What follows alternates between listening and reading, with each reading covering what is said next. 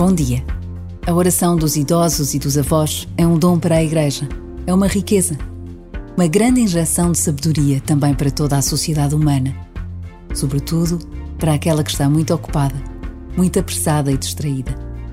Palavras do Papa Francisco que continuam a ecoar no coração de tantos que não esquecem como são valiosos todos os idosos. Por vezes, basta a pausa de um minuto para nos decidirmos a fazer algo por um avô, por uma idosa que conhecemos. E Deus alegra-se conosco.